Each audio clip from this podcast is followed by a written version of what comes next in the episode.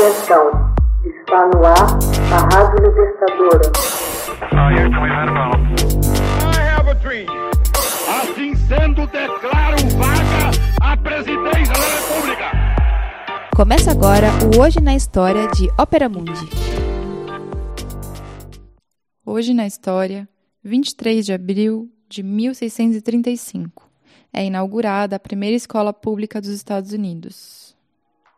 No dia 23 de abril de 1635, é fundada no estado de Massachusetts a Boston Latin School, primeira escola pública dos Estados Unidos.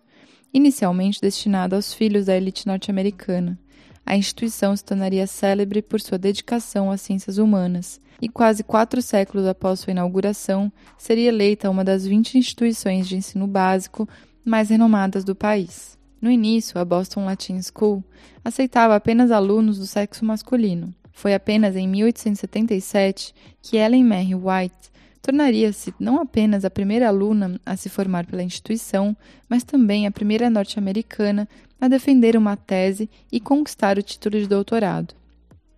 A diretoria do colégio também demoraria muito até estar sob a liderança de uma mulher.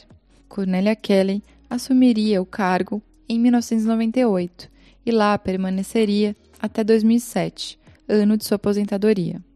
Quatro reitores de Harvard, quatro governadores do estado de Massachusetts e cinco signatários da Declaração de Independência dos Estados Unidos estão entre seus alunos mais ilustres.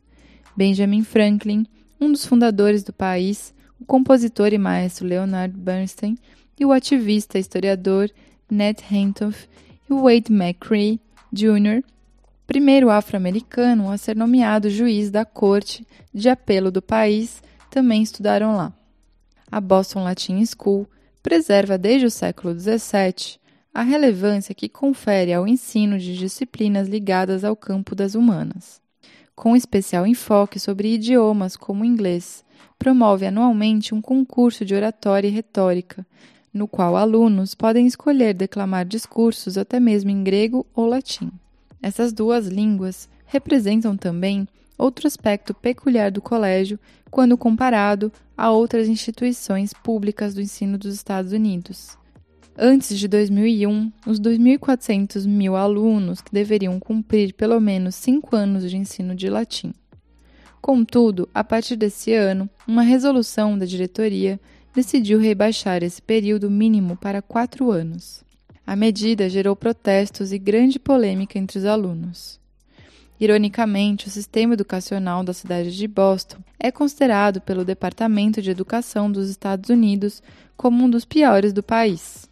Em 1997, a diretoria determinou que 35% das vagas do colégio seriam destinadas a alunos pertencentes a grupos sociais marginalizados e negligenciados pelo Estado.